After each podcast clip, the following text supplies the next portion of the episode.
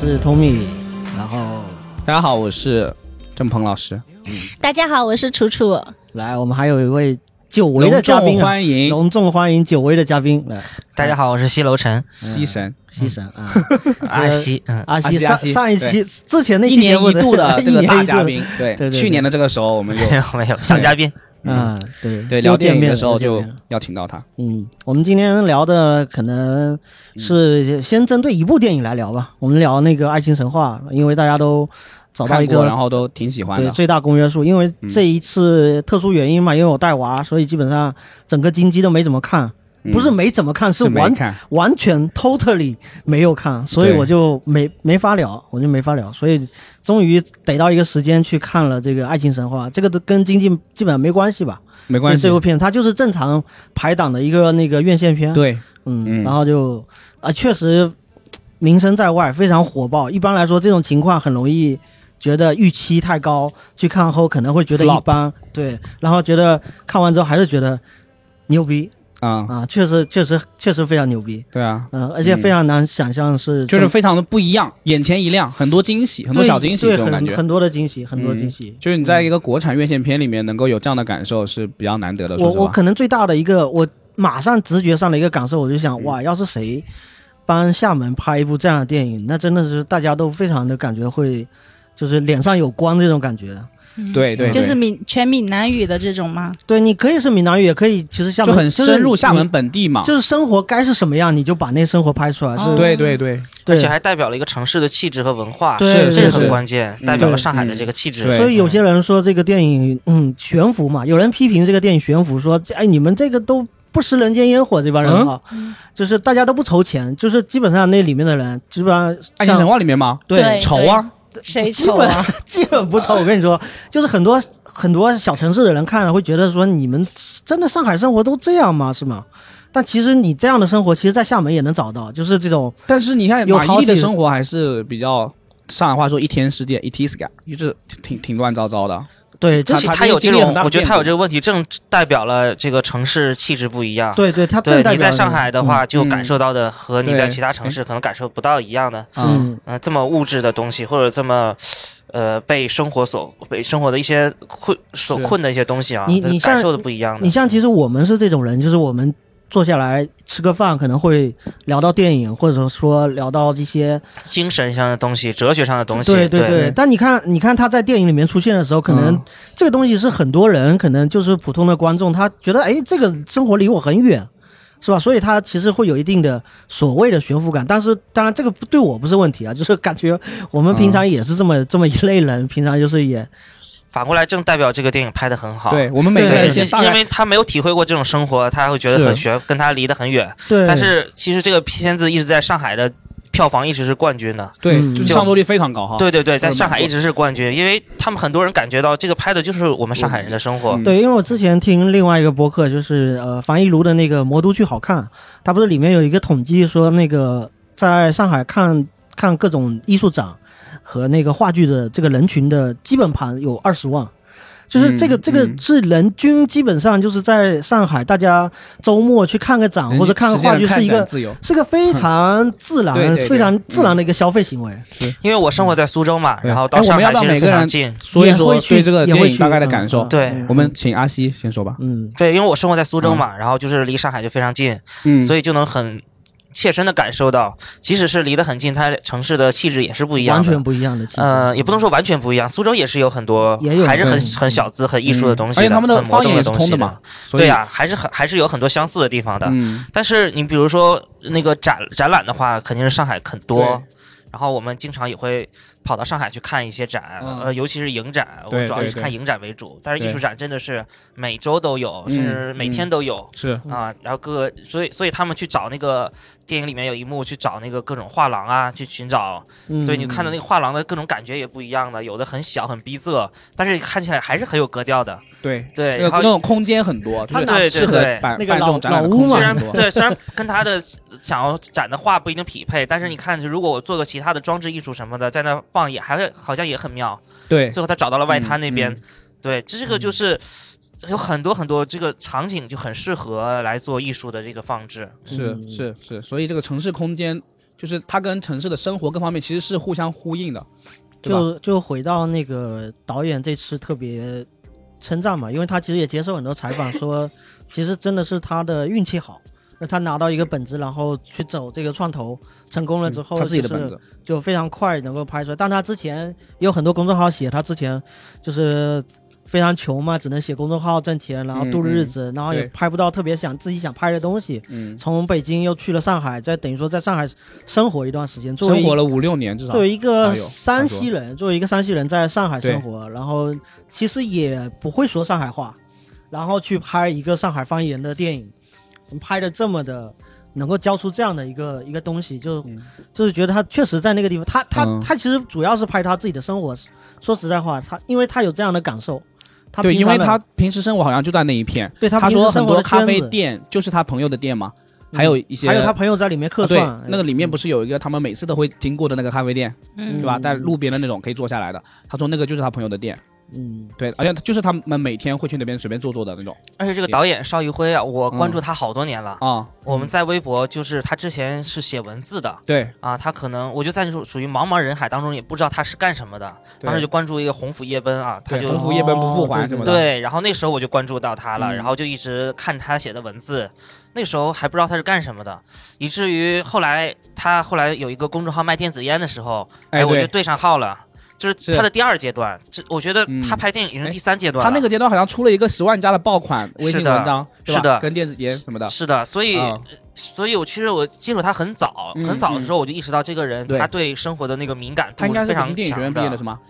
对，但是他之前他对生活的敏感度很强，是从他的文字里面能看出来。因为他那个十万加文哦章就是写了各种的电影学院的学生的去处，就是反正各种各种失败的。他在电影里面也拿这个的来自黑，就是你一个艺术生最后卖电子烟什么的，对对对对对。然后包括那个杂货店，他叫嗯鸿福杂货店嘛，这也是他自嗯公众号。其实这是他两次出圈嘛。嗯第一，嗯但是我关注他最早的时候，那时候他根本就还没有出圈呢，对，就看到的人也不多他。就写小但是也写小说什么的。不，但是他的那个时候，他他是对生活的一些观察的一些文字，那时候能感觉出来这个人是，呃，文笔非常好，对然后也一定对生活有很切身的体会的。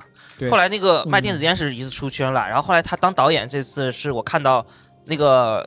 就是有有有那个组训吧，说我们开机了这个《爱情神话》开机的时候，我就已经看到这个新闻了。哦对，那个时候我就关注这个电电影，我就说，哎，这个导演的名字有点熟啊。邵艺辉啊哦，我我就记得我就关注过这个人的微博，然后，哎，我就觉得我就对这个电影就非常感兴趣，然后就开始留意起来了。啊，就一直在关注的，直到它上映什么的。是的，所以嗯所以对这个片子的了解是非常早的，从他开始立项，然后就看着他长像，个孩子是吧？就是 一步一步的成成型了，然后上映了。所所以就感觉有一种。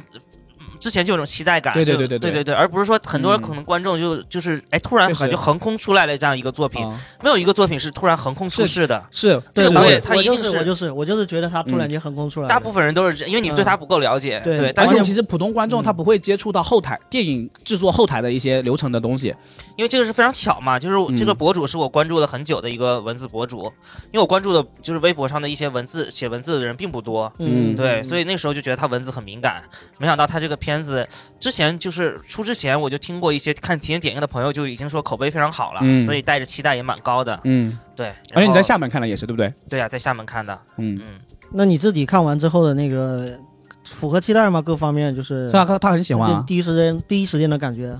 对，还蛮好的，我觉得蛮好的，因为它我觉得有个特点叫特别，因为在嗯当下的这种院线片，我觉得都很急功近利的，嗯。嗯、很多片子它的诉求非常明确，就比如我昨天看的那个以以年为单位的恋爱，嗯，它就目标明确，就是想要卖这个情侣的这个跨年档。对，嗯，对，就是你能很多电影能看出他的野心来，就是他的那个大数据式的拍电影，就是说嗯。这一受这一部分受众他喜欢哪些点，我就给到你，对。对吧？嗯。就是就是这种互联网的那种思维，就是觉得到了这个程度，那它还是电影吗？就是觉得电影还是要有一些不期而遇的，或者说巧妙的瞬间，对吧？像我们最近我们俩看了那个永安镇的东西，也是因为它有很多很巧妙的东西。我一直觉得呃，好的电影一定要是引导观众的，而不是迎合观众的。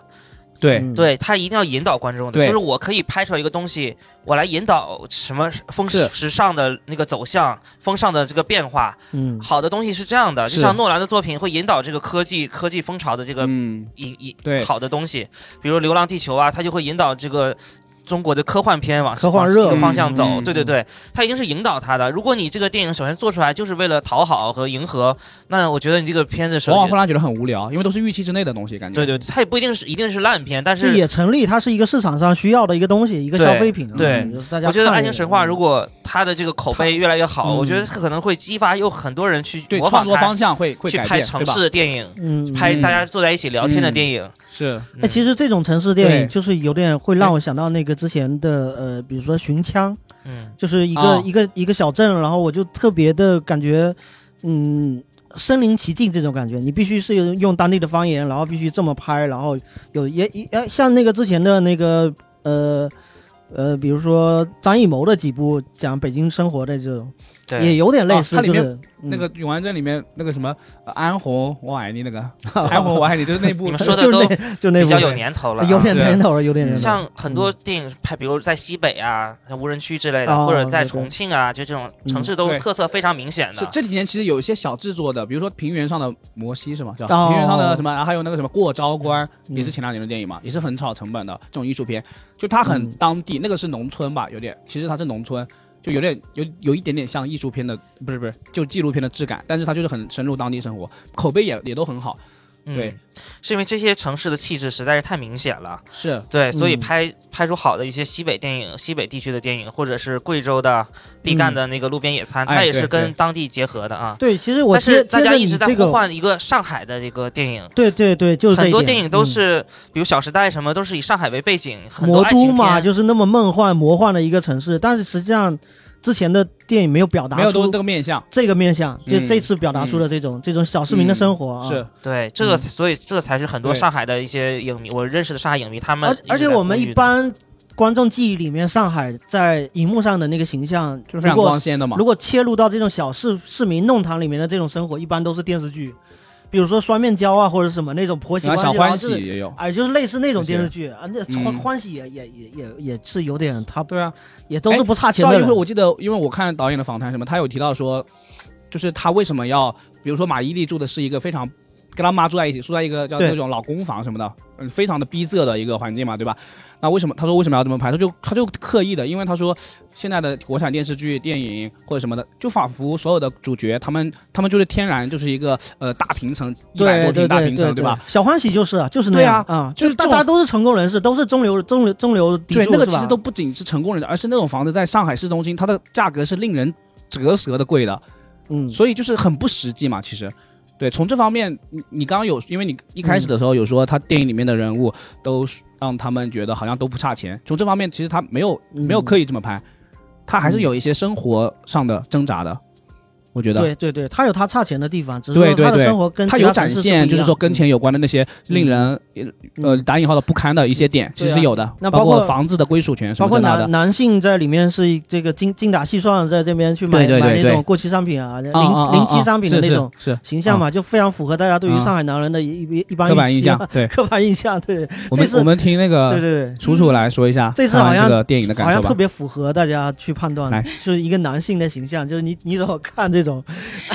因为这部电影，其实我跟刚才西楼城提到的是属于，呃，我是先之前是没有关注，先在网上无意当中刷到是短视频，刷到一个其中一个片段，也是嗯。电影当中很精彩的一个片段，就是在一个饭桌上，然后呃那个哦。我们三个女主，然后跟男主，哦包括另外一个呃老冤冤家路对对。都见面了，对，然后其中有几句话，然后就引起了我的注意，什么一个女人这辈子没有什么什么样、哦。是不完整的，就这几句话引起我的嗯注意。营销话然后术。对，然后我嗯就对这个电影有点关注，但是当时我并没有产生要去电影院看的冲哎，动。这个电影用这嗯个点去做营销，它是不砸锅的，就是嗯它它是对的，对，嗯，它嗯不像很多电影，它是拿单单挑里面电影某个点嗯，去做，嗯。比如说你我我打女权或者是什么，看了电影完全不是那么回事，但这个嗯。电影确实对，那是他的作者表达，他就在那里，对，对对，你说，嗯呃，然后是我一我呃，就是我一个朋友，然后他约我去看电影，那我就说那最近有上映什么什么电影，然后他就说他要去看《爱情爱情神话》。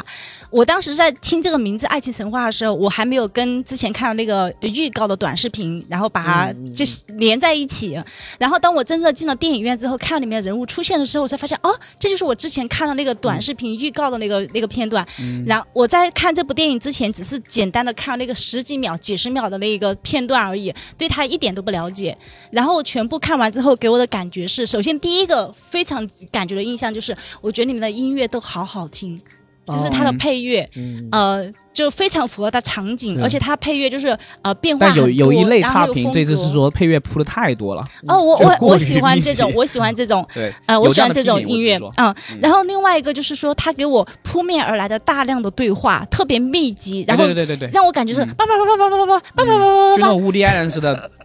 他们叫什么？纽纽约话痨话痨式电影，纽约话痨，话痨式电影，哎 对我我大城市话痨，我我第我第一次，也不是第一次，其实我之前看外国外国电影有什么《爱在黎明之前》，爱在哎，什么，对对对对，那个有一系列我也看过？那个就是全是从头到尾一直在说话。呀，他们俩一直在聊天。嗯，嗯对。然后，所以，所以他也是扑面而来大量的对话，我才开始是觉得，哎，蛮蛮新意的哈。就是，然后，但是我看到后面，说实话会产生一点点疲疲惫感，就是太多这种输入的了，而且因为我不懂上海话，我全部都是要看字幕。对，就会很累，嗯。全部看字幕，然后速度也很嗯。快，然后大量的这种对话输入，嗯，嗯，然后就会看到后面就会这产生次就有北比较所以要疲惫感。二刷。这次有北京观众说，感觉在看外国电影，然后哎，是是是，没错，看字幕在看那个，会有点跟不上，然后对在想说，哥们你是外国电影看少了，完全跟得上，嗯，对，作为一个中国影迷，看字幕是基本修养。基本修养，嗯，这这就就是这是第二个感受，然后第三个感受就是，呃，我觉得蛮有特色的，就是他。正好是他用这种上海话来演绎这部电影，这是一个非常有特色的事情，让我的感觉就是像刚才 Tommy 说的一样，看一部外国电影，然后会有一种呃猎奇感，就是会从中有一种说我窥探另外一个世界的，嗯对不一样的，跟我平时所接触的是不一样的一个、一个世界一个生活对啊、然后还有就是呃，他用这种上海话呢，其实会呃更加贴符合就是他里面想要表达的每个人物的那种内心世界，然后符合他那个场景，因为有些话你就是得上海话说出来才能符合那个。由上海的演员说出来，对对对，嗯然后你要是。你要是换换一个别的，就就会感觉不一样。有的话，其中有一个印象最深的 就是，呃，不不不是那句，嗯、是那个是有就是呃就是什么那什么灵的很嘞，那个我我不知道，哦，很灵很灵的，哎对灵灵的灵的灵的，对对对，这个这个人评价这个电影也说领的领的领的，嗯，领的领的，我不我不太懂这是什么意思，但是我能够知道它肯定是表扬的话，很妙的啊。然后这个嗯使我想到，因为我也不是闽南人，然后我是嫁到闽南这边的，然后使我想到我才开始嫁到闽南地区的时候是呃过年回老家，还有很多亲戚的长辈们就会表扬我。当然以前是很漂亮的时候，就是说睡呀睡呀，就是会说你。就是好像是睡就是好看的意思嘛，对不对？对对对，呃，然后还有会还有还有什么东西好吃，他会长辈们想让你吃什么东西，他就说贺家，或者是说呃叫什么，哦就是好吃，然后或者是说这个这个是什么好料，贺料啊对对对。贺料。哦，就会一直跟你说，就是有这种感觉，就是会觉得说，哎，那很妙的那个词语，然后就是只有那个上海话，只有他那个呃那个地方的人说出这个语言，然后那个语境当中来体会。对，嗯然后，所以这是我的第三个感觉，就是他的方言给我一种很奇妙的感觉。然后，另外第四个感觉就是刚才也提到，是从这个电影当中有窥探到不一样的世界，我就会觉得说，嗯，窥探到了上海就是特别国际化的一面。嗯，呃，其实嗯我对上海是不太了解，我去上海我只去过两次。嗯呃，我有一个非常非常好的闺蜜朋友，然后她就她是上海人，然后她平时跟我打电话，因为我们经常通话，她跟我嗯打电话的时候，她就算跟我说普通话，但是她的普通话的语音语调也是上海腔上海腔调那种，对对对 也是会尾音会扭一扭啊，比较嗲呀，或者是带着带着尾词。有时候我她给我打电话，同时可能在跟别人沟通交流，她就会跟别人说上海话，我就会听出一些。嗯。但是因为我那个朋友，他可能也只是很普通的一个上海人，所以他接触到了，他是呃属于上海郊区那种，他接触到了并没有说特别国际化的东西。那我们从电影当中的主角来看，呃，我们的那个呃徐峥饰演的男主角，然后他住在那个那个房子里面，他的租客是一个外国人，然后这是一个第一个国际化的接触，然后第二个接国际化接触是我们的呃那个马伊琍她饰演的那个李小姐，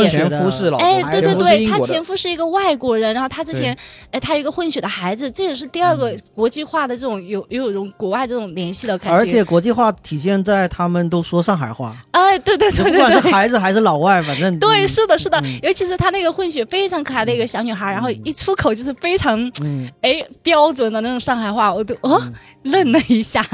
对，而且那个小女孩演的非常好，对。嗯很很哦自然，很自然嗯导演说那个杀那个小女孩杀青的时候直接哭了，就说我还要演西半条。上瘾了。我觉得这个直接就因为你看到太多，就是影视剧里面有那种小孩，就是就是完全木，对不对？很没有入戏，。就不在戏里面那种感觉。对对对对。嗯，嗯。这这个这个女孩演的特别好。嗯。嗯，嗯，然后还有就是，呃，就是因为它里面的人物，就是我们都说是中年人嘛，啊，对，中年人的对爱情，对中年人的爱情嘛对。嗯。导演特别驳斥了这个说，哎，马伊琍说的，他说这个不是中年人的爱情，是成熟成年人的爱情。成年，人的爱情。哦对，成熟的人的爱情。嗯成。熟人的爱情。嗯这个我们可以细说，就是嗯因为里面的每一个人物，他对待爱情的那什么，就是都都会感觉是不一样的，以我们可以一会儿细说。然后呃，最后最后想要表达是，其实我之前是非常非常喜欢看很多小众的电影，尤其是国外的一些呃，嗯就是比如说，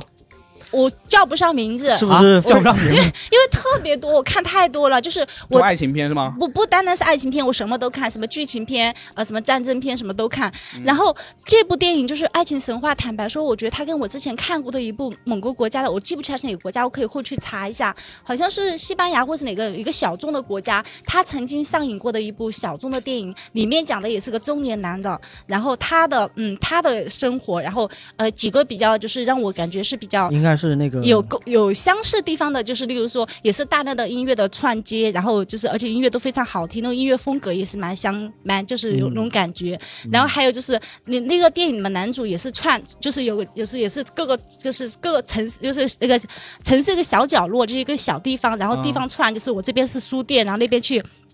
看电影，然后那边又去怎么怎么样，然后这边去怎么样，就是各种场景中串串接起来，然后还有包括他已经人到中年，然后他的爱情就是也不是呃不是就是呃什么那种很浪漫或者怎么样的那种顺遂，嗯对。然后我觉得就蛮蛮相似的这种，嗯然后那部电影我当时也是特别喜欢，然后我我这么喜欢都记不得名字。我就不记得，因为我看太多了，我都没记名字，然后谁演的也记不住了。然后记不住。更更记不住了，这个名字应该是最好记的。对，那 还要再详细一点，这个太粗略了。我得我得嗯去查一下，对，那好早以前看的了，我之前看了非常多这种小众的电影，就是我都不知道从哪里找到的资源看的，然后现在好像比较比较难找到这种资源看了。行，嗯，好，然后然后就刚刚说完，就是呃，会会让我感觉到，哎，我第一次在就是国产院线当中能够看到这种荧幕的耳目一新的一种不一样的，有点带的是是是呃，有点带点异国情调，又带着小清新，然后又、嗯。又觉得说，呃，它的整个就是故事情节，然后画面各方面的，就是它包括很多细节的小镜头啊，嗯。呃，其中有一个有个镜头就是我印象特别深刻，就是马伊琍她在那个窗台抽烟，然后呃在在那里想一个什么东西。然后就是有两次，他有两次这样在窗台抽烟，想一个什么什么东西，那个镜头我特别喜欢，哦，想起了自己的深夜时刻是吗？就就不不是我也不知道，就特别喜欢那个镜头。嗯，在然后魔都的老房子的嗯。顶楼的那种。对对，而且对于马伊琍来说，应该是那个是她一天中少有的属于她完全属于她自己的时间，嗯，就那种感觉，惬意的感觉，对对，对就完全属于她自己嘛。孩子已经睡了，然后她自己抽一根烟，然后就是你会发现她有一个她在那边想，然后那个镜头。有一个，他有一个状态切换的感觉，马上把烟灭了，然后对，然后马上马上窗一关，然后音乐一响或怎么样的，就回到回到对回到另外一个那种嗯。嗯，嗯，而且我当时当时会以为说，像他嗯，就是在窗窗口的那个镜头，我会以为会比较长，然后那个时候会来段音乐，然后会比较煽情一点，嗯然后怎么怎么样的，我以为会这样，但是没有。就像刚才呃郑老师说的一样，嗯他只是说一个短暂的一个喘息的一个过程，然后很、嗯很快，然后烟一熄，然后窗户一关，然后又回到自己原来的世她界。这个整个镜头还是比较快的，节奏是比较快的，整个电影的风格。就是郑鹏跟西楼快节奏的两位，也就是嗯。优点优点环节也再补充一下有没有？嗯，那你你们两个就特别特别有想要因为刚才听楚楚讲了之后，我也嗯。思考了一下，嗯。就是也相当于他刚才提到方言这个事情。嗯。嗯。呃，我想了一下，比如说，因为普通话里面它有借鉴北方方言嘛，因为我之前是学汉语言的，嗯，呃，但是是没有吴语呀、粤语呀、闽南语呀，像这种很多音的对这种语语言跟那个其实是两种语言，跟普通话是没有吸收的，对。所以我们才会觉得看呃沪语、新吴语这些东西，对对对，嗯是有些音调没，比如说什么入声啊，什么类似的嗯。但是因为我在吴语区待了七、哦七八年，所以我看这个片子，我觉得可能趣味跟大家还不太一样，多一眼，对多会多一点。你们可能哦。觉得这是一个比较陌生的语言，比如说嗯。零嘎零嘎就这种，嗯，我们就经常会听，我们经常会听。但是虽然身边讲讲吴语的人已经不多了，对，已经不太多了，但是还是因为经常还是会感觉到，而且他们比如说他们形容这个颜色，他们比如摸摸黑，他们都会前面会加一个修饰词的，所以他们在那个买菜的时候，他们都会说这个东西是墨墨黑啊什么，就像墨一样黑，嗯就是吴语是有这样的的说法的。哦，对，对，在前面是有修饰词的，然后来嗯。修饰这个颜色的。哦对，这个是因为我们看，我经常在吴语区生活，所以就能感觉到，呃，他的这些语言当中的妙意。是所以当他们说出来的时候，很地道的这个上海话的时候，我们就觉得这个很乐趣。但是你们可能听起来就会体会不对对体会不到。啊对，这个嗯我也是这次跟所以这个片子在吴语区本身它就是一个肯定的非常，爆对呀、款所以但是我听到厦门的影迷来啊、原来大家就感受确实还是不一样的。对，所以这也可能是这个片子呃更在上海那边更火一点的原因。那啊肯定的，肯定。是的所以我一开始就说因，为它有一个壁垒，它有一个语言的一个壁嗯垒。嗯，对，但是我觉得另一方面，就像我们看一些藏族电影啊、藏语的电影啊、看粤语的电影啊，嗯，就是觉得哎，有一种似曾又熟悉又陌生的感觉。对，这个是我觉得语言带来的很奇妙的感觉。嗯比如看小伟的时候，他全程都是粤语。对对，我们看嗯《妈妈彩蛋》一些电影是藏族的电影。嗯对，那个地方明明我们大家都是一个国家的人，但是却有很多不同的风俗，呃，语言有那么多的差异。对我觉得这也是，尤其这个《爱情神话》里面也是，这个上海离我们还是感觉更近一点，但是他们的生活的环境状态其实已经完全不一样了。是的，对我觉得这些人他们不是说呃对物质没有追求，而是他们追求的可能更高是艺术精神上的东西。精神。方面的，嗯。嗯，对他们也是受困于物质的，对，但是他们大家坐在一起就可以聊一些精神上的东西，可以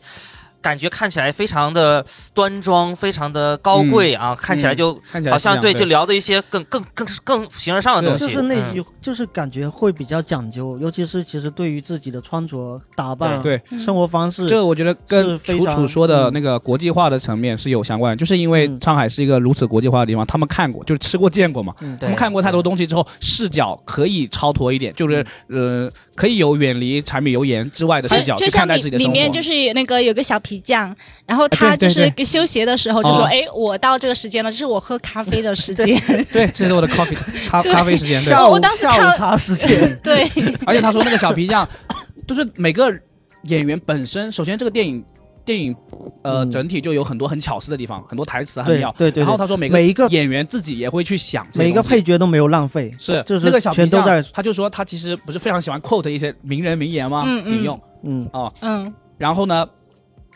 他就说这个呃，他自己还准备了一个他的名名人名言那个本子，他是准备了放在那儿，就你不仔细看你看不到了。哦，这个东西，这个本子是他自己准备的，嗯就导演没有这个要求演员的自我修。养，对对对对，而且他是一个那个叫宁理嘛，他是一个北方演员，他应该是所有的一众演员里面嗯。唯一几几乎就是比较少的一个不是非上海籍的演哦员，对那我都没有出他戏，他学上上 他学的现学的上海话，哎，太屌而且他还能够认出来马伊琍的李小姐的那双鞋是哎那个就是一个梗嘛，前后玩，我觉得有也有点那个就是素描喜剧那个样子，就是嗯 就是一不断的升级，不断的玩那个梗，嗯玩到最后又发现真假的那个那个事情。对，通过特别妙的一个小鞋匠，你就能想象出来，上海啊可能有很多藏龙卧虎的，嗯他们可能隐居于大隐隐于市啊，就可能隐居着，他们可能做一些可能看起来不起眼的工作，但是他们可能都藏龙都有很多的自己拿手绝活呀、就或者是很讲究生活的格调啊。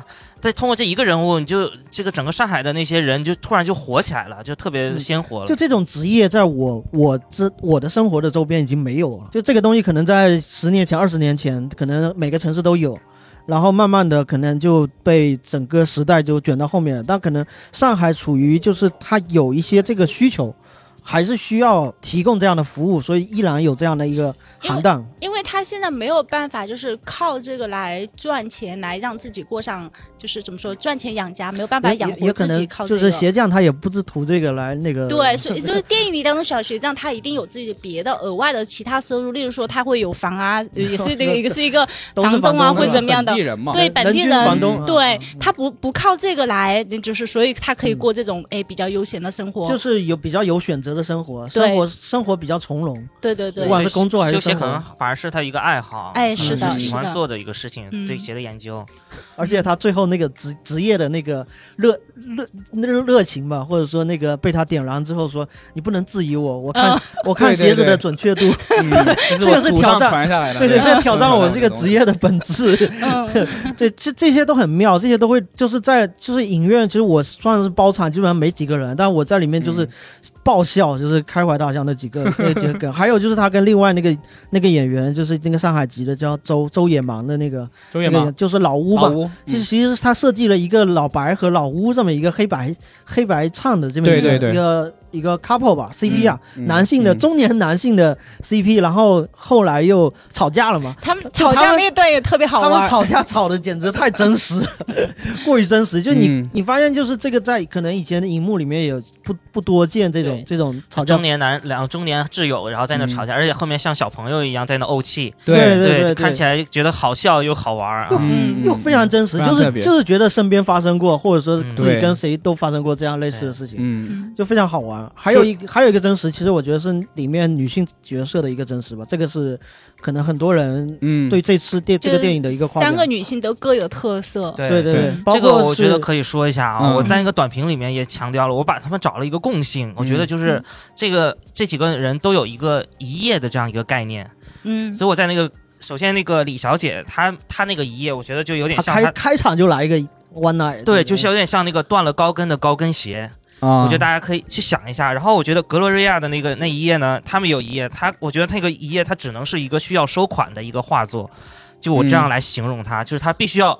你要收这个钱，嗯，对，这是双重意思的。那贝贝呢也有一页，就是他是出轨的那一页，嗯但是跟别人的，我觉得这个东西可能就像老屋做的那个鲫鱼汤，然后其实应该不加一点调料的。而他的那一页可能就是他不小心多加的一些调料，而最重要的是那个老屋的一页，我觉得这些人他哦们这那个对对对神了，所以我想说的就是这三个人的、这三个女人的一页看起来都是都是有有象征意义的啊，都是有对应的。但是他们一起围坐这个老屋听他讲那一页，听起来好像他们本来也是也是觉得很荒诞的东西，但是却听得都流眼泪了，嗯，因为这个男人实在太深情了。嗯，是所以他们觉得，在一个好像似乎很薄情的一个时代，他们听到这样一个深情的故事，嗯而且他们本来以为老吴是一个非常薄情的人，没风流浪子嘛，他自己的人设也是这个，他没想到这个爱情就可以嗯成为这个男人一生的一个海一场海啸，就是一个可以，而且是代表了一个罗马一个城市在他心中的一个地位。嗯嗯，嗯所以他们可能就深受感动。对，就是很神圣，对对对，也许嗯就在那个饭桌上，他们就有更多的思考，对爱情可能有更多的思考。嗯，然后，于是他们很妙的去看了爱情史费里尼的爱情神话。对，结果看的时候，这个又很荒诞的说他们。对对对，最后发现，哎，还是那个护手霜和点心好像对。更值得打磨，可能玩玩啊。手机好像比这个看一场这个艰深的爱情电影更有意思。对，这个好像就又最后的结好像尾好像要上价值，但又把它拉回来，拉到有很拉到民俗的这个市井的这个这个层面上，就像一个小学生看到了一个班里面考第一的人，突然就激励他想要学习，结果他。呃那个埋头苦读的时候，发现真对，真的好无聊啊，对还是出去玩打游戏比较好。对对，其实就是这样的，人是这样的，爱情也是这样的。嗯，而然后他们在那个后面，就是说他讲完这个故事之后，其实他们老吴不是去世了嘛，嗯然后他们互相之间有讨论说，哎，你信不信？我信不信？其实都有表表达，对吧？对每个人有自己的观点。这个就像你刚才说的那个，就是导演自己强调，这个不是中年人的爱情，是成年人的爱情。对对对，就成年人的爱情观，他已经不再是像以前可以一个少年那样对爱情可以奋不顾身的，像飞蛾扑火那样。嗯，所以我也很喜欢里面马伊琍的那个曾经，她有一句台词啊，因为看到那个老白给她画了一幅素描画，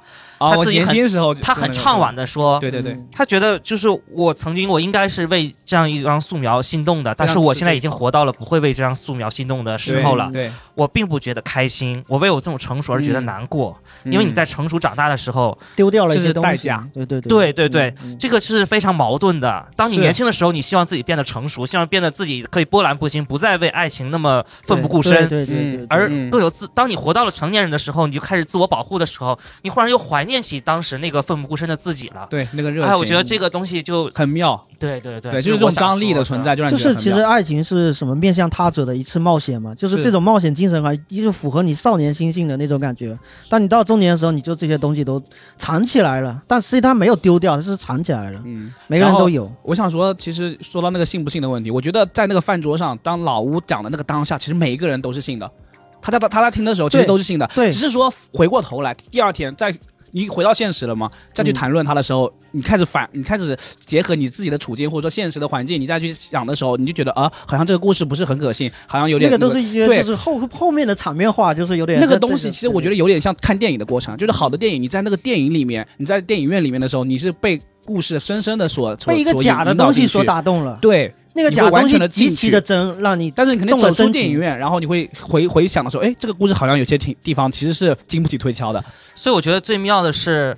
呃，老吴讲故事的时候，看起来那个饭桌上可能只有老白和那几个女人，还有那个几个小年轻，其实是所有的荧幕外的观众都在那个对对饭桌上。对我们每个人刚开始都是觉得怀疑，说，哎，他讲的是不是真的？但是当他描述起来的时候，每个人配着音乐，大然后他那个家都很动情表演状态真的太好了，都非常嗯动情。那么走出影院的时候，我们都会问自己，哎，这个故事是真的还是假的呢？就有点真真假假这种罗生门这种感觉，就有点就是有点所有人都在那个饭，我们连嗯观众都一起在那个饭桌上听老吴讲一下这个故事。对对对对然后回。头以来，回回过头之后，电影散场之后，我们走出影院，也可能也都在想，哎，到底是真的还是假的？哎呀，已经不重要了，无所谓了，对，还是什么当下的这个就选择你。呃而且这自己选个蝴蝶择书比较重要。这个也很像你在现实中经历过的一场爱情，就是你曾经那么深爱过的你，你深爱过的恋人，然后你们分手之后，你有时候也会开始怀疑说，那个时候我们俩那么好，怎么就到现在这个地步了？你也会反过去，反回过头去怀疑前面的那些瞬间。可是你身处那个当下的时候，其实你是非常投入、非常享受那个瞬间的。在老对屋的那场饭局要说那那番话之前，就在真正他讲那个故事之前，特别妙的还铺了，就是他们两个中年男子决裂的时候，其实吵架的时候有说到，对我你那一套我都是不信的。索菲，亚罗兰我觉得不戳戳怎么可能穿。你的故事这么扯？我怎么这个我只是不错。他其实也在跟观众铺这个东西，就是会让你觉得他到底是真的还是假的，就是会提前做好这个、对啊这个准备。所以这个电影的番位番外的那个，就嗯番位的第一名是徐峥嘛，我也以为老白是男主角，其实到看到最后，我发现这个电影让我记住的其实是老吴。屋啊，对，而且就过若干年后，我可能这个电影已经不记得它到底是什么了，但是我永远记得老吴那个故事。而且嗯我觉得老吴才是这个电影的第一主角。对对对这个电影才是到最后才才衬托出来老吴这么一个深情的这样一个人，而且他以薄情的这个面相，好像嗯看起来处了很多女朋友，先骗了所有人，对，好像很薄情，结果没想到对他藏着一个深情的一款 一个心，对这个人就特别的多维和立体，而且而且他非常妙的是，听说那个罗兰他就身体不舒服了之后，啊、好像要快死了之后，他居然也他跟着他有死了点。像，就是结果生活的荒诞就是在于罗兰嗯根本又又没死，对对他倒死了，有点就像感觉是梁山伯与。祝英台那种，就是就是这个得得一块去那个 对那种感觉，然后就他就意外的可能是心梗或者什么，就非常黑色幽默的就去世，马上镜头一转，大家就在葬礼现场了，就穿着黑一身黑，非常黑色幽默这种感觉。而且就觉得这这场伟大的爱情就定义了他这一生吗？他就嗯可以去死了。因为后面是索菲亚罗兰起死回生了嘛，就是转危为维维安了嘛，就是这个。所以生与死都是非常突然的，非常突然。嗯。就像爱情也嗯非常突然的，他的到来也也就在罗马的那一夜就非常突然，但是这一夜就凝固了这个人的一生啊，就把这一个一生都裹挟在其其中。是的，是的，所以他们那些人，他们那三个女人，他们过的那一夜，在他们看来只是人生当中的一点点涟漪嗯。啊，特别平淡的，或者是可以甚至可以用来用钱来抵消的啊，用嗯钱来购买的这个一夜。但是对于一个男人，对这个老吴这个男人来说，这一夜就是却是非常的深远的。你刚才那句话其实也对的，就是马伊琍在里面那个最后，她其实有用了一个电影的来比喻，就是电影看太快了，一开始节奏太快了，后面才动情，有点像是他嗯总结他这个人，嗯，就是我们。呃，去这个就是有性，生活中有性很快，我忘了那整句是怎么说的，但是动情很慢，就是其实也是跟老屋子一样，就是你可能有一个 one night 是很快的一个东西，但你之后可能整个人生都是在在回味这个在忘奈，对对对对，在动情，在是动情，哇，嗯这个太有，就是真这导演也是非常年轻，但是就是这个、嗯这个东西端出来这一这整盘，就是让人觉得好像所以我刚才跟你说了，嗯我就这个是在我意料之内的，因为这个导演 之前写的东西，就是啊看出他的文笔非常妙，对。嗯他以前写过一些很短篇的小说，然后他的转折啊，就做的非常棒。但是我就觉得你是一个青年人，你要对这种上一点岁数的人的那种生活有这么深刻的洞察，真的是他也三十左右了，对，嗯，对，这个有的是天赋，是。有的天赋，你可能活了一辈子，你都不一定对自己的人生有所洞龄人也没法察。洞察，对对对，有可能都没有洞察，你可能是老了，你还对你都不知道自己怎么活过来一生。对，但是嗯。你这个东西就是你的感受力，嗯所以我才说，对我之前我对这个导演就非常有信心，因为我相信他。你们可以去看一下他以前写的一些短篇小说，在微博上写的一些小故事，嗯，哇，嗯那个转折就非常神，嗯。嗯很妙，太棒，安利了这个，是对。楚楚要不要讲一下你对这个片片子里面就刚才三个女性刚才女性女性那部分，其实 感受可以可以展开说一下。嗯，其实我我之前在网上看到很多的这种呃，就是呃就是就是说主角们他们自己说的一些呃对自己角色的一些哦见解啊什么的，然后呃其中有一个观点就是他们会认为说呃这部电影可能会要表达的一个观一个一个想法就是说觉得说呃我们女性。不是大家心目中想象当中原来的那个样子，呃，就是没有、没有那什么，就是以前传统的女性在电影当中所扮演的那种，呃，就次要的那种角色，就是为了一群女的，为了一个男的，呃，这什么、怎么样它里面怎么样的有有用台词直接说出来。的，嗯，对对对。嗯。然后就是呃，那我刚才听完那个呃西楼成讲他讲的那个，我怎么感觉就有点不一样了？嗯。就是嗯，本身我以为这部电影可能想要无形当中，当然它主题肯定不是这个，但是它肯定是呃在各方面也有给大家渲染说我们现代现代独立女性的嗯一个模式是什么样的。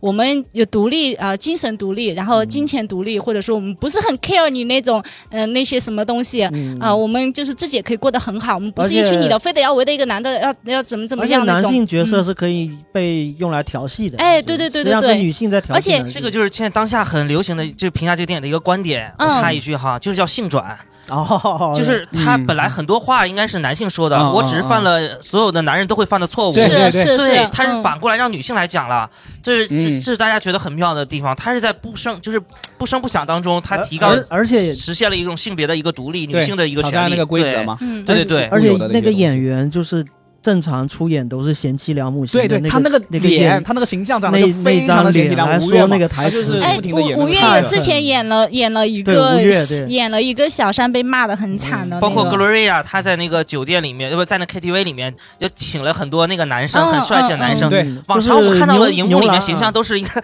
可能大肚翩翩的一个男人，然后找了一堆那一个妙龄的少女，嗯。对对对，对，他全部都是反过来的，就是一个性转反反过来的，所以大家才觉得哎这么新鲜。这很有意义。哦，对对对，格洛丽亚那个就那一幕在 KTV 那一幕，后来就是门关起来，然后自己那个那个特写，那个那个表情真的他动了情，真的嗯动了情，真的对，啊，对，这这有那么一幕，那拍的太妙了，对真的。而且对而且 Gloria 跟他跟徐峥的那一夜，就不管发生了什么，他最后用钱来直接打发掉了。嗯，哇，这个女人就看起来，这以前都不是，应该不是以女性前不都是做的事情。应该对，是个女性在那里哭哭啼啼，什么男的来这样。是的对嗯，我觉得这这个电影它是一个先进的电影，是一个超前的电影，它观念是超前的，对，它绝对不是一个迂腐的导演观念是非常有意识的去展现这些东西。还有对对对还有包括给他那个徐峥那个儿子，就老老白的儿子设置那个人设嘛，其实他是个美妆博主，嗯，说话比李佳琦还厉害是吧？这个化妆都是要对。要那个，这就是现在就嗯。大家对性别的东西已经没有刻板的概念了，这应该是时代的一个潮流，嗯未来一个趋势。嗯我不知道嗯当下可能还没有这么先进啊，但是也已经越来越有这个趋势对了。对，我看电影里面把这个面相展现出来了，我觉得这个意义是很很我我很大的。我看过那个，就是这个导演有接受一些采访的时候有说到这一点，他是他是刻意要去安排这些事情，他本来就是要表达这些东西的，嗯，而且他表达其实也我们看上去没有任何被冒犯的感觉，就是我觉得可不几乎不会。非常的有意识的去掌握这个尺度的。对对对，我觉得还是非常好的，对他就是就是这种想让各方嗯都不要太被冒犯，但是呢，又又来一些超出你直觉的对，东西对。大家可以不生气的去看，而且它好有一个好处，刚好是上海男人这个设定在里面又是非常立得住的。就是上海嗯男人的形象，在对我们来说一个刻板印象，我们就觉得上海男人这样一个被家务，被被女人调戏在中间是一个极其可能发生的一个场景。如果是东北男人或山东男人，我们不是地域这，不是地域的刻板印象。但是如果发生在那个时候，你无法太有点无法想象，无法想象，嗯对对对，所以他刚好取巧，这刚好是用这么一个东西把这个事情给给平过去了。而且还有一个就是到了后边的时候，徐峥不是要办画展吗？然后老吴想尽办法帮他找地方都没有找到，嗯。然后最后是哎两个女的帮他解决了，而且一个很高大上的一个地方。然后那个场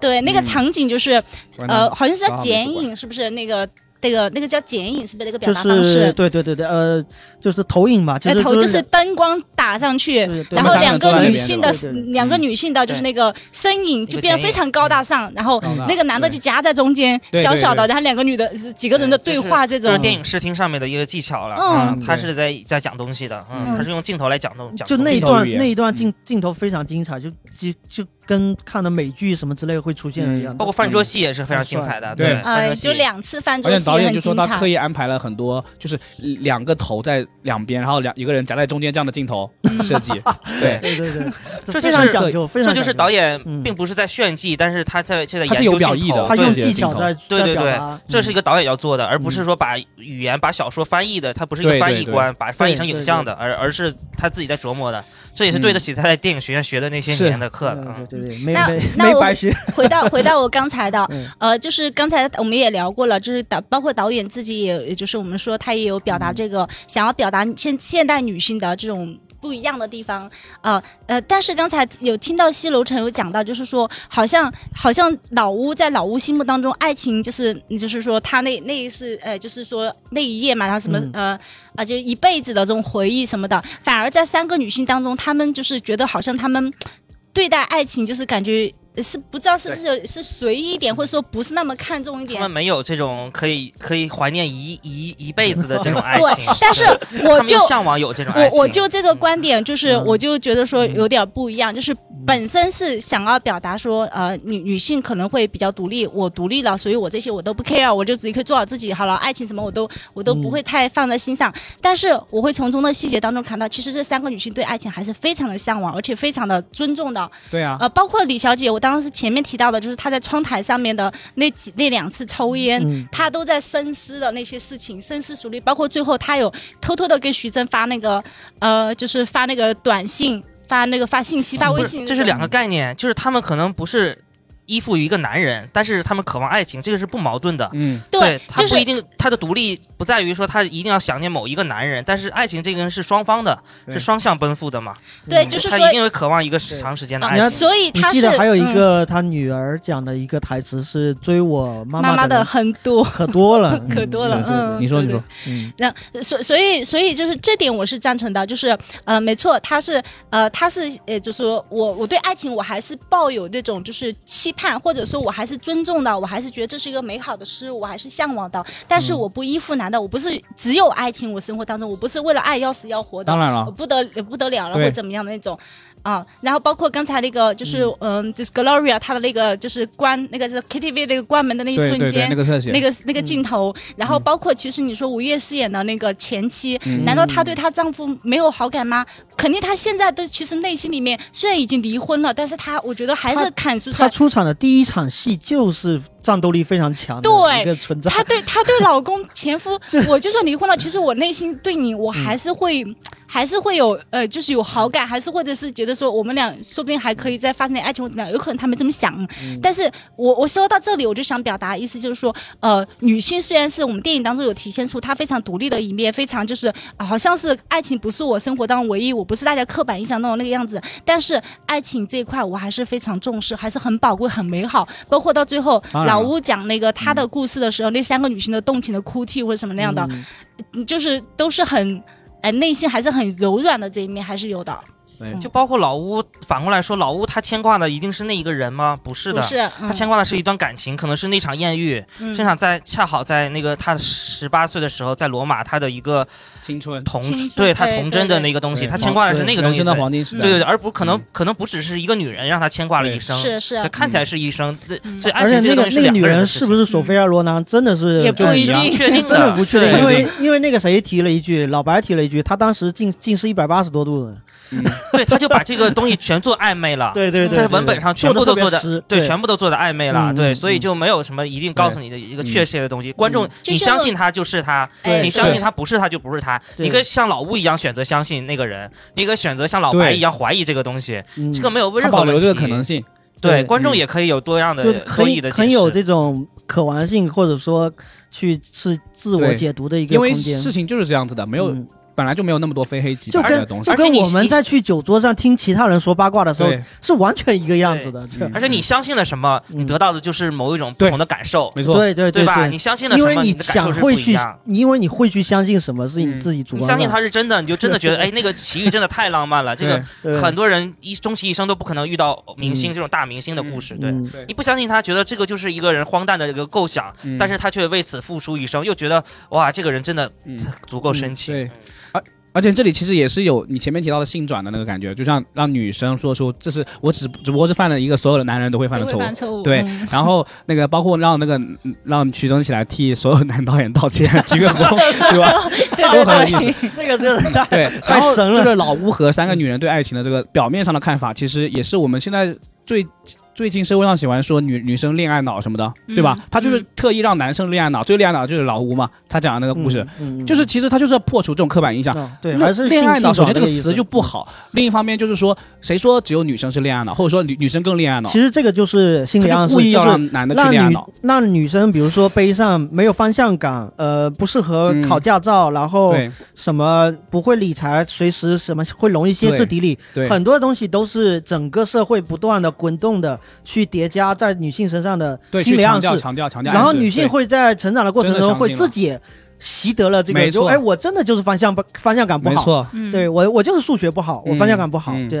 嗯确实是这样，对，暗示成真了，暗示成成功了。他把一些本来我们刻板印象中可能男性会发生的一些毛病或者一些特点安置在女性身上，女性身上，反过来把一些女性身上的点安置在男性身上。他就是想，嗯其实我觉得导演可能想说的是，我们每个人都是人，其实那些东西不是男生或者女生的问题，而是人共有的一些特点。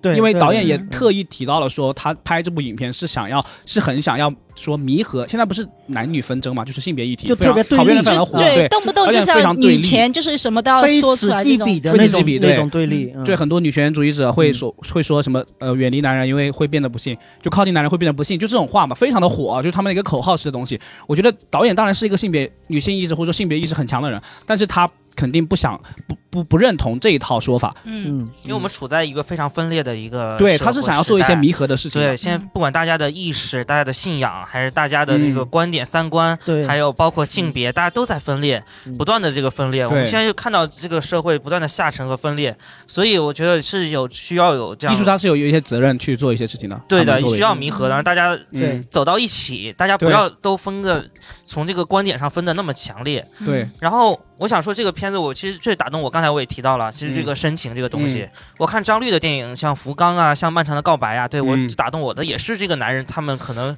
数十年如一日啊，或者记嗯很久很久的一个深情。嗯，对，这是这个电影的元素很打动我我。我想插一句哈。就是为什么男人的深情就能打动人呢？那女人的深情是这类电影比较少了，还是怎么样？还是女女人的深情就不打动人呢？他在我原来的我觉得，我觉得嗯不是的呀。我说是就是深情我的达到的深情是男人的跟性别男女没有。关系，对，啊，如果你看过一个法国电影叫呃《不可能的爱》，嗯我非常喜欢的一个电影，那个是一个女人的一个深情，那个男的非常的渣男，甚至那个就是一直在抛弃她，但那女人就是持之以恒跟他纠缠了一生，叫《不可能的爱》，我也很想推荐。对，他是嗯一直在呃深情的一个渣男，但是我觉得他也哎你你这样。说到我，我就从女性的角度来说哈，嗯呃，就是如果我们女性同朋友们、伙伴们在聊这个事情，如果一个女的对一个男的深情，我们不会觉得这是好事，我们会觉得没必要，所以这个就是不好的，现在这就是一个对不好的立啊，方这。个就是对，我们就觉得没必要。还是要向往啊一个好的就就会。女女性就嗯会可可能我跟我朋友我们讨论的时候，我们会天然认为，如果女性对男性深情，我们就自己自贬身价了，我们就自己把自己，嗯我们就不要不能这样，我们女的就是要要潇洒一点，或怎么怎么的，我们就变成这个样子。不是不必要吧？我觉得你们可能觉得不值得，哎，对，我觉得是值得这个词可能更更恰当，是就是你们觉得这个爱你会觉得你，付出太多，你觉得为男人嗯不值得，对。但是我觉得为爱情是值得的。对这是两个概念，我是的啊，现在一直在这个我赞同，这个我赞同。对，我一直啊对对对强调的，嗯当如果这个东西不是爱情，如果只是你单方面的付出，或者你喜欢了一个渣男什么的，这个东西是不值得的。嗯。因为你为这个男人是不值得的，但是如果是一段感情、一段爱情或者怎样的，我觉得就像老吴这个东西，我觉得它是一段爱情，所以我觉得它是值得的。虽然它可能是单相思或者单、嗯单幕啊，但是我还是觉得它很美的，它还是一个很美、很很就让我觉得很对回味的一个东西的。这个东西就有意思，为什么我们会觉得它美？就是就好像有点因为它奋不情，顾身啊，因为爱情本身就是一个美的东西，是崇高，因为他奋不顾身嘛，因为他是真的去爱了，他没有顾嗯嗯没有任何的现实的一些无儿。无女嘛，不结婚嘛，然后就是这样，呃呃，孤苦伶仃。它是一种牺牲精神呀。这个和那个壮烈士去去对对去，它是本质是一样的呀。通人会觉得我是做不到的，因为你就会向往那种状态，因为你知道现实的等你是爱情当中的一个。烈士啊。老老吴啊他不是有交过很多其他女朋友吗？但他一辈子都都停他不爱在那边啊，其实他不爱，他真爱嗯只有一个。对啊，所以不那个从女性的角度来说，我不会这么理解。嗯如果你真的就是深情那一个，那你一辈子就那一个。你但嗯是你后面还交往一堆其他女的，你然后你告诉我说我最爱的就只是你。而那些女的到底是不是存在的？老白也也提出一个观点啊，哦说你根本就没有过这些东西嗯，有可能全部是你自己编的。他自己把自己伪装成一个一个很多情的人设，对对对对对其实来小联合国藏隐藏自己这种 一个深情的心，哦一个深情的心。对而且啊，另外一方面，爱情就不是一个人啊，你每个你你每你可以说你每一段都是付出了所有，确实是可以存在这样的情况了。这个现这个现在被污名化，或者呃污名化成一种渣男的话术动术类似的心动。心的程度还可能还是不一样的。嗯，对，但是说你你可以说。就是你可以是每一段，你可以把都可以把它定义成爱情。就别人会说，好像好像你说你喜欢那个人，然后等会儿你又换女朋友了，好像你就肯定就是你是一个渣男，或者说你没有投入。但是投不投入你自己知道，对不对？你有没有真真心的去付出，还是说你在这段关系里面是很算计的？你是觉得我们我现在就要找一个合租室友，在大城市租房太贵了，然后我才去谈一个恋爱，还是说我真的被这个人吸引？在那个当下，在那三个月里面，在那半年里面，你们两个就是互相吸引，互相去做很多为对方没有计较太多后果的东西。我觉得那就是爱过、所以啊，托米刚才才说了，为什么爱情让我们觉得感动、觉得伟大呢？就是这些东西。茄子蛋那首歌啊，外嗯。就是为什么大家啊就是我刚才说的，牺牲感，啊你可以为他牺牲一生，啊我可以一生就不生孩子，然后为你守守着自己的这个贞洁，或者是内心的这种某种贞洁、这种节操，对，这才让我们觉得就是他是某为了某种就是它有很高大的超越东西。性，对对对，其实它有超越性的那一面，这才让我们觉得他很他很嗯伟大、很超越日常嘛。很很很多《廊桥遗梦》啊这种很经典的爱情片。对，啊，泰坦尼克号啊，都是这样的，就是他都是把爱情，它是一种让你觉得可以奋不顾身的牺牲感，才让人觉得这个爱情是多么的伟大，多么的美好。但当然不嗯绝对不是一个男人，也绝对不是一个女人，对不是某一个人学到了，嗯学到了。这是两个概念。肯定的。嗯，我赞成，我赞成。不愧是影评人，就 非对，常是的，非常严谨，把这个剥开来说。嗯嗯嗯，就你说对于一个男人值不值得那个东西，我觉得其实这样想反而是这样想反而是自降身价。计较利弊了，是开始我开始已经权对衡了，而且啊你觉得不值得的时候，其实是你付出了，对不对？你付出，其实你是你付出了爱，其实是对方，对其实对方亏啊，他没有接你的爱，就是你是付出，你已经付出你的爱了。作为你来说，你是值得的，你你爱过了，他没爱啊，对啊，是他浪费了这一段爱情，哦，你这个话有点厉害了啊！这个真的是这样子的。对，你从爱情的角度去，嗯。就是应该这样去想，你除非理解一下吧，除非你只是我我能你只是你也理解到。只是计计较利弊的话，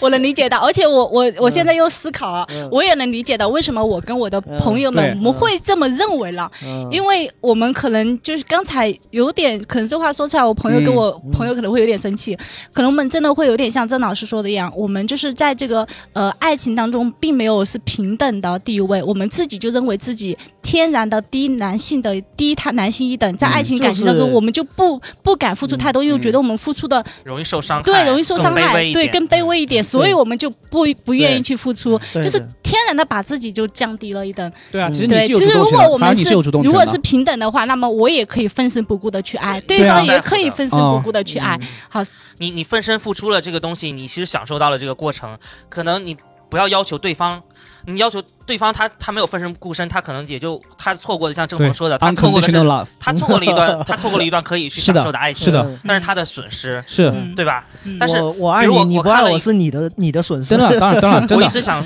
嗯一直觉得很打动我的有一个韩剧叫《夫妻的世界》嗯啊，里面有一段话，就是一个男生给一个呃一个丈夫给一个妻子去买一个蛋糕提拉米苏，然后买花了很远，然后去买，然后那妻子就问那个丈夫说：“你不觉得累吗？为我买这块蛋糕？”然后她的丈夫就说：“从我有一个念头说要给你买这个蛋糕开始，一直到我走到那家店，一直到我买了这个蛋糕，然后把这蛋糕送到你手上这一刻，整个一个过程，我都是幸福的。哦，可以体会，可以体会，对，是是是，我这种付出是幸福的，我这种付出是不计较你会不会给我买一块蛋糕的。没，错，嗯对对对对对对我这本身在这个才叫过程中我已经得到爱了。对对对，这才叫爱情。对对，当你如果计较这个东西，我买了蛋糕，你会不会给我一块蛋糕的时候，那你就会计较利弊和得失了。对，这也是这个电影嗯刚才我们一直在说的，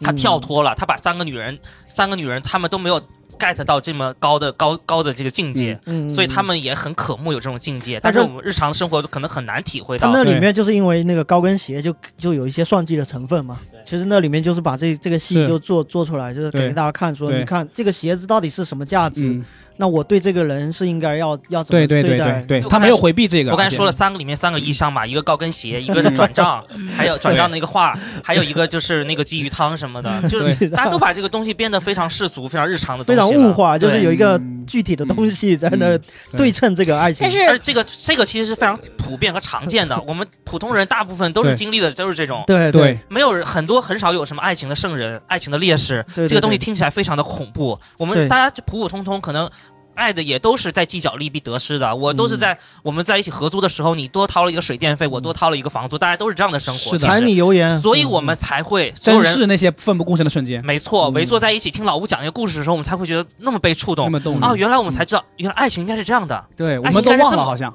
对，爱情原来是这么伟大的一个东西，嗯，但是我们渴慕它，但是我们又难以。我们把它降维。成我们日常中的那些柴米油盐所以它。扣题在扣在爱情后面是加上神话两个字，嗯这个东西它应该对，它有超越性的东西，它有所以我最后那个短评里面也写了，爱情嗯只属于神话。对对，它其实还不如那个护手霜和呃护手霜，呃和那点心来的更更。蝴蝶酥，对，对它可以给你带来的那个快乐会更及对对时对、对更便捷。嗯嗯，因为所有需要付出的努力、需要坚持的这个嗯奋不顾身的这些呃做法，都是需要时嗯时间、需要你的付出的。对对对，嗯都是比较难获得的嗯，但是他得到的快乐也一定是更高的。嗯，你说嗯我我还想就是可能也扯远了一点了哈，就是想要表达另外一个观点，就是嗯、我我我又想到为什么女性会。在这个爱情方面会计较比较多，嗯，就坦白说，整个这个呃社会的氛围，呃，女性她的爱情的时时间段还是保质期还是有限的，还是在她青春年少的那个段才会容易更容易的去谈恋爱。然后，嗯但男性不一样，男性他这也是一个刻板印象，或者说是一个迷思。这不是刻板印象，嗯这个就是事实。就就是有点像，就有点像是说，哎，多少岁的女性可能就比较，这也是多少岁以外界告后女性，诉你们的呀。不是外界告诉，这是事实。爱情神话里面就是展现了这个面相。你在你身边看到你的朋友就是这个样子，这就是事实。但是你看到电影里的马伊琍，她有孩子，离过婚，被孩子被孩子他爸骗了两套房，她还是可以在追求爱情。对，美好是吗？就是展现这些面相啊，而且她不是是空中楼阁式的展现，她是非常真实的一个人。嗯没有，我楚楚讲，我其实觉得楚楚讲得特别好。我觉得就因为我们三个男的观点，就是我们非常需要有楚楚，不是是是我觉得非常需要楚楚这样的。想法说法的。嗯对，对，其实电影也是一方面啦，但是楚楚说的这东西是不容忽视的一个东西。对，因为现实现实面的，对对，就很多嗯观点都说，男人你过了三十四十还是可以找的，大家都是这么聊。的，但是你有钱就行了。女性的青春真的还很短的，嗯对，嗯大家都一直有这种观点，所以我觉得楚楚你继续讲嘛。就跟就跟里面在呃饭桌上在说什么女人什么，但是我觉得导演这部电影是为了想。要破除这个东西的。哎，对，导演是想破除的。对，这个是现实，我我这个是事实。我觉得这个要这要全部人的一个观念改变，还有嗯物质物质基础、经济基础能力的改变，我觉得要全部。这样想不是不是这么说，不是这么说说就可以过的。但是你自己可以先相信啊，因为就像刚刚郑鹏一直说这是刻板印象，我说不是，这是事实。因为我我认识的女性肯定比你认识女性多，我的朋友什么的，我知道的就是事实就是这个样子的。嗯，嗯，然后，所以可能我们会更对爱情更不敢那么奋不顾身的去抛抛开一切去，是因为我们我们的对我们患得患失，我们的东西嗯。太宝贵了，我我的时间太宝贵了，我的那个嗯。就是太宝贵了。这样的，然后用这样的想法去想去看这个世界，这个想法我觉得是是会可以是可以改变一下的，是就是说我们就是要双双方的方式确实是得不到爱情的。对是是这样的，没错啊。所以就是因为会担心我的青春非常短，所以我才不能能找一个错的人，而是找一个对，的人。，是的但，是 这个对和不是，但是这个对和错就怎么说呢谁？去定义呢？对对对对，谁来定义啊这个人是对的和错的？我前面没说完的是，你自己如果是付出爱的那一方，我说对方是损失，因为你付出爱的时候，你全情付出，发现对方没有回应，或者说他不值得，这个时候你可以喊停，喊停的人也是你，你是掌握主动权的，呃，哦那那不不是那嗯么容易。你这个如你不要果结婚了，结婚确实有点麻烦。哦确实是会比较因为楚悲观。因为楚楚说的这个这个话题会更大，其实它牵扯到就是女性整个在社社会上的一个嗯，一个，就是你你离婚之后是不是能够更好的去找找找下一个就是大这个大环境对对大环境的问题不友好，然后我今天从跟各位的这个嗯探讨当中，还有从电影当中的最后结尾，我会发现，就是对我们我们女性会认为我们对爱情会更忠贞、更持久、更更愿意奋不顾身的付出，我们会这么认为。但是没想到，对男的而言，可能真的你可能一个你会更更长、更深情、更长久。嗯，就是男女是一样的。哎，是是是一样的，就是我们女的会我们女的会以为男的没有那么深情，就像我们嗯。会觉得以为老吴他可能就谈很多个恋爱，就像浪子一样的怎么样，但是没想到老吴他是一个最深情的人，对对。对，就是就是有这种感觉。对啊。其实其实就接而那那三个、嗯。呃那那三个女主角啊、我们就那三个女主角就是哎就是可能看上去我我怎么这样对爱情怎么怎么样，那没想到她三个女主角其实对爱情反而就是嗯。嗯，就是怎么也怎么说，其实也不是反而吧，可能就是这是对的，我觉得这是对的，我赞成这种观点，就是爱情不是我，就是不是我的唯一。人设和他价值观的一个反差嘛。嗯哎对但是你接刚才郑鹏说那一点，就是像老乌这样，就是你前面说到，就是一个呃中年男性，或者说他在一个岁数很大，或者是中年人到中年，他还是在外面感觉特别活得特别潇洒。其实嗯电影就是靠老吴这么一个角色来来展现这种这种生活嘛。他其实在外面就是看谁都不顺眼，然后都喜欢指指手画脚。其实某种程度上也爹味挺足的一个一个人嘛。嗯，但他他会有好像宣称自己有多段情史，嗯但是全都是他说的。嗯，对，然后你在整整个电影里面发现他身边没有任何一个女性，他所有的女性的来源全是老白这边的，嗯就是你发现他全都是说的和他真实身边没有，你就这么对照来看，某种程度上这个在现实面上也是成立的。是是，就是很多嗯社会上我们有一个刻板印象，认认为男性到了中年，然后好像是一个很潇洒的存在。嗯他可能也就是像老吴一样潇洒，他只不过是看上去潇洒，哦实际上身边根本连女伴都没有。嗯，但他可以回回忆多段情史，但也都是全都是他说的，你懂吗？懂因为男性可能比较晚熟一点，相对女性啊，他是启蒙会比较晚一点，所以他的第一次可能对他是一个男孩变男人的一个过程。哎对对所以对于老吴来说，那个女人就是他的罗马，那是罗马呀，嗯，那是一个多么美好的一个象征啊！对所以你说老吴为什么这么深情呢？他是从一个男孩变成男人了，他从那一天开始他是没有童真了，但是他却获得了一个新的东西，崭新的美妙的体验。对，我觉得，所以这就是我们嗯觉得他后来所有的伪装成浪子来说，或者他真的就变成浪子了，他也都不会忘记他第一次那个难忘的那一夜。你这因为那个太你高了，这你？这让我想到了，就是有就是有有一个观点啊，就是如果男女双方就失恋的时候，女生可能我会这个时候非常难过、伤心、痛哭流涕，但是我可能半个月、一个月后我就忘了。那男生可能我才开始，我觉得没有关系，对对，但是从此以后我就念念不忘后。劲后劲比较大。没错没错没错已经，养成习惯了，是吧？然后处处都是都都是有他的影子。对，就是女女，我发现女生真的她她放下比较慢，但是她真的放下的时候是真的放下了，真的不 care 了不不是放下比较慢，是你看上去放下的比较慢，但是实际上我可以真的是放下，彻底放下我就是楚楚彻底。成功的把我们这个聊电影 聊聊成了两性的这个差异了，对对其实这个确实也聊不聊不完的，聊不尽的，对，因为每个人都不一样，嗯。最后的话就是嗯，就是这个电影之外，有没有推荐的描述爱情的电影？尤其西楼很看的比较很多呀嗯，我特别推荐大家看几个，对对对，意大利的爱情片，还有法国的爱情片。我推荐一部法国非常棒的一个麦温导演拍的，叫《我的国王》。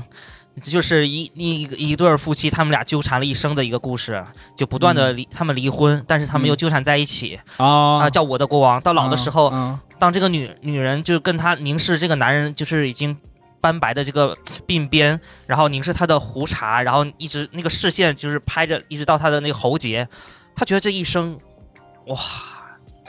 反正我就推荐大家看，叫《我的国王》法国记下了法国电 My 影是吧 King，对对，法国电影我入这入围戛纳主竞赛的，法法国电影我而且我的国王指的就是嗯。这个男人，他就是我的国王。嗯嗯对对对，这个我把这男人当成一个国王，但他是个暴君，他怎么样去肆虐我的感情，啊怎么对我这么、啊这么的暴虐，但是我啊却依然跟他牵扯不掉，就好他就是我一生的一个孽缘，嗯。一个摆脱不掉的。我去看，我去嗯。看，包括这个男的后来出轨啊，嗯。有小三呀，然后怎样的又生孩子啊，什么对自己孩子又非常不好，对他他都离不开。还有一个刚才我跟你嗯说的那个不可能的爱，嗯跟我的国王很像，也是一个法国片子，对，也是一个女人对她一个男性非常的呃就非常的迷恋，但这个男性非常的渣，他自己还有自己的妻子，然后后来对他的对他们自己的女儿也做得非常不好，但这个女生就是。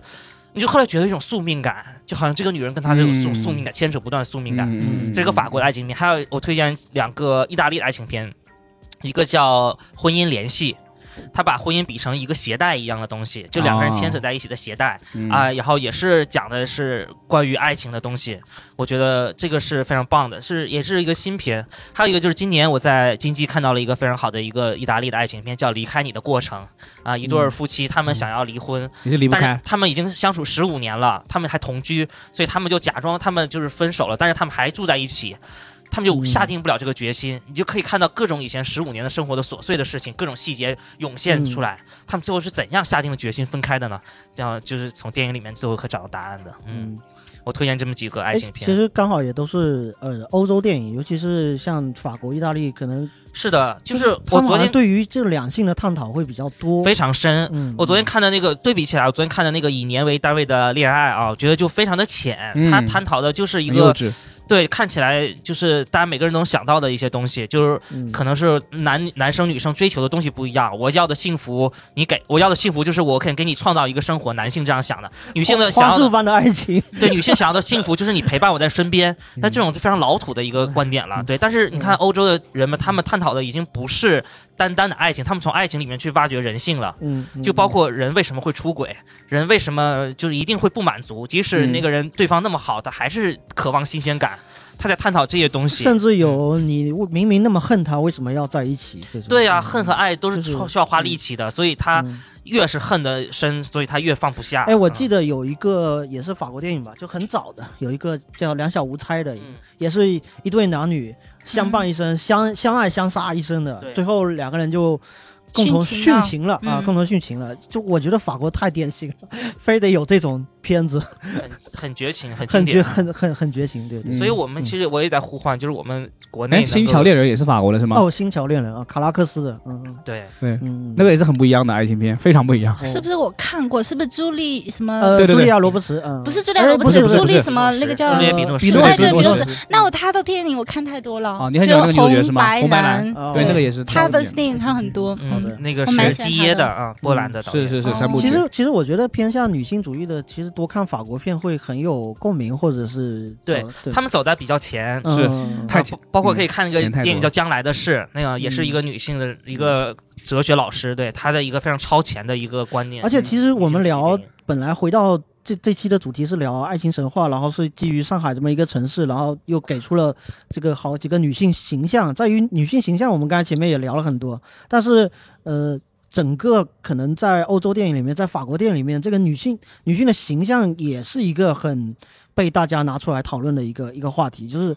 法国的大女主是可以征服好莱坞的一个存在，就是她的女性形象非常的丰富多彩以及多变。嗯而且又有内涵，又嗯又嗯。又不仅仅是单纯的漂亮，而且是能够征服非常多的这个，就非像常保罗方嗯保罗范霍文的那个她，嗯女配儿演的她，啊对。对，一个那个女主角，她爱上了一个强奸犯，是对她对她强奸的那个东西，她有一种，她就开始掌控了，她已经反过来掌控了，她对这嗯。女性的观点已经不仅仅是一个弱小的一个东西了，嗯。我都可以掌控，她说我对强奸犯喜欢，然后我怎么去控制这个强奸犯了，她反过来虐杀，就是看看起来特别爽，对对对就她的对对，思维是非常超前的，是是是，嗯 对对对，那个确实是，嗯，嗯但是我非常好奇你之前说的你看过的这个电影到底一定要查我去，查一下，一定要查一下 我去查一下。到底是不是西班牙的啊？嗯。差不多吧去查一下。嗯。嗯，嗯，反正那总结一下。总结一下吧，总结一下，就是说，我觉得聊了 聊了这么多，其实就是说，大家尽管我们说现实对于呃大家都有很多的困境，对于男性、女性对女性的困境更多一点，但是我觉得我们还是要勇敢的去嗯。相信爱情，至少嗯。就是不要不要用很多现实的东西去束缚他。爱情还是一个非常美好、非常值得追求的、不要值得去勇敢的。我们讲了很多，对嗯，爱情不是男人，也不等于一个女对人，，就是对每个人都非常重要。对，爱情就是一个可以让你感动、让你对奋不顾身对的东西这个。对象嗯，不仅仅是爱男女，情它存在于神话，我也希望存在于每个人的对对对生活是。希望这个神话发生在每个人的身上。对对，对你必须要首先相信啊。对，你要相信，对对对，你要勇敢才有可能。它不是一个每，就是不是随随便便就能够。哎，相追求信到的东西我是相信，但是我不相信它会发生在我身上。这就是不相信。你 这是玩话术。行，不不，我相信这个世界是有的，啊，美好的什么纯粹的，我相信有。不相信自己有好运，就是没有，就就像就像很多你我像我单身的女性朋友们，我们都相信这个世界的婚姻是有美好的婚姻，但是我们就不相信那个会发生在自己身上。哦，哦这么悲观的，就是现实对你们太残酷了就。对，这是没办法，就是他们见他们经历过的事情，让让你们相信了这一切，我很理解。但是我就希望以后就是大家可以不要经历。不要经历那么多不好的婚姻，让大家对这个事情多遇到一些本身对的人吧失去嗯对，都希望少一些烂桃烂桃花。是希望大家在这个爱情的路上都我觉得这个希望，嗯，你不如说多去看书、看电影，怎么样拓展自己的知识面，或者怎样充实自己。不要去认识新的人。一定要去认识新的人，不要对这个事情丧失我信心。们可以改天聊起怎么去认识新的人，我一直找不到途径。对，，OK，希望大家还是保持勇敢，对对做播客啊，对，去发现自己的爱情嗯。OK，那我们今天就先聊哎，到这。等等，我还没说完嗯。嗯，我补充一个吧，就是我觉得就是好的电影需要得到大家支持。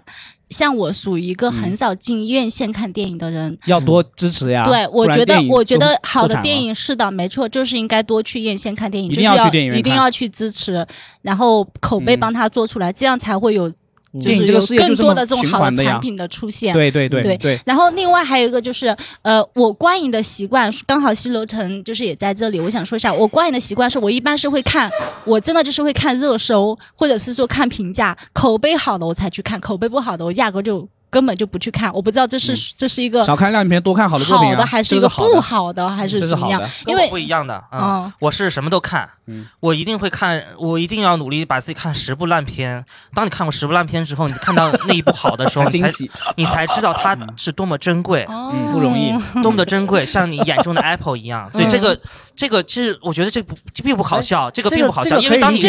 看的所有全部都是 Top 二百五的时候，这个豆瓣 Top 二百五对这是对的。你已经麻木了，麻木了，意识不到这个电影的美妙了。而且还有，我想说是，呃，很多那种就是那个什么打分什么的。嗯每个人有自己的观点，对不对？你千个人心目当中有千个哈姆雷特，对不对？可能他的分很高或怎么样的，有可能他是有资本刷上去的，或者有可能他只是在那些人的眼中是那样的好电影，但是你在你眼中不一定是。我觉得你可以去大胆的尝试，不用你不不用太不不用对，不用迷信各种那种评论观点什么的。这又是另一个话题了，对这是另另一反正对于。好作品，大家要真金白银的去支持。对，是的，好作品我觉得这是可以支持。像像我们播客，如果你觉得很不错，我也希望也 也会大家也可以多多支持。